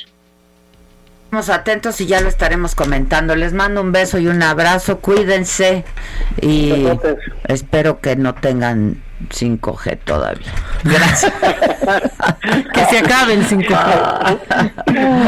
Bye, bye, A ver, llamadas, mamáquita, tenemos dos minutitos. Pues ya todos que todos son 5G, les les agradezco de antemano haberle puesto nombre a esto, eh, Adela y Maca. Es que esta es otra pandemia, ¿eh? Que se ha vivido. No, no, no. ¿Ves? Pandemia 5G. Sí, es que miren, está que la crisis sanitaria, que la crisis económica, que te viene la crisis sexual, que te viene la crisis... Ya no se puede con tanta crisis. Claro, lo que dicen aquí, saludos desde Atlanta, escuchándolas con su 5G y me parece que es la peor pandemia global. Si quieren este información de Atlanta, hasta fotos les mando. ¿Qué? El Paco, ¿qué?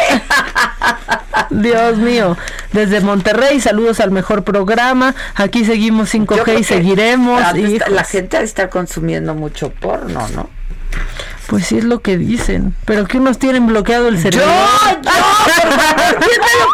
O sea, es que ves, no ¿Quién tienes me lo 5G. quiere desbloquear? Se los pido, por favor. Te digo que te falla el 5G entonces por Este- todos los medios posibles. Híjoles. Hijos. A mí los de Iberia me dejaron 5G.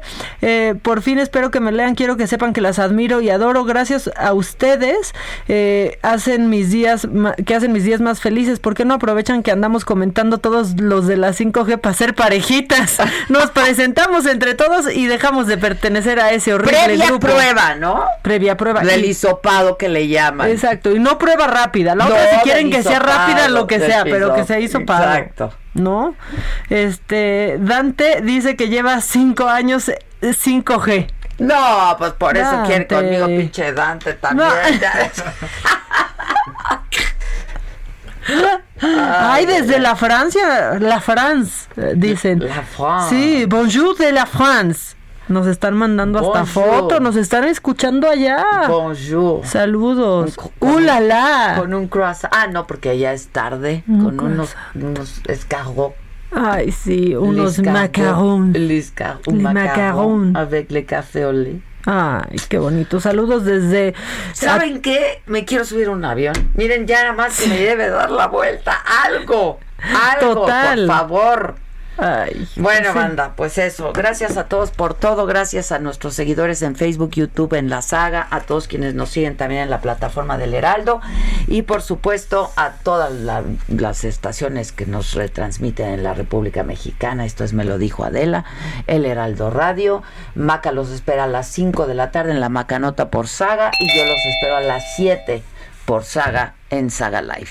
Que tengan un buen día. Vamos a ver qué tal está la presentación del 5G. Y ¡A ya- todo y esto! Vamos viendo, ¿no? Y vamos viendo. Les mandamos besos. Gracias. Bye.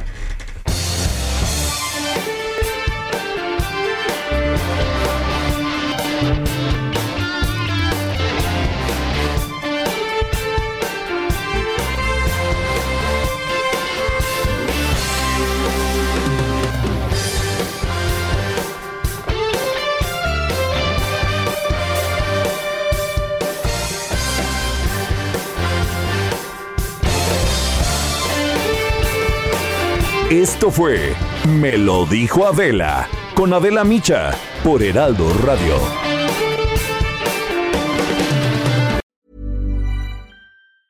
Planning for your next trip? Elevate your travel style with Quince. Quince has all the jet setting essentials you'll want for your next getaway, like European linen, premium luggage options, buttery soft Italian leather bags, and so much more. And is all priced at 50 to 80% less than similar brands. Plus, Quince only works with factories that use safe and ethical manufacturing practices. Pack your bags with high-quality essentials you'll be wearing for vacations to come with Quince. Go to quince.com slash pack for free shipping and 365-day returns.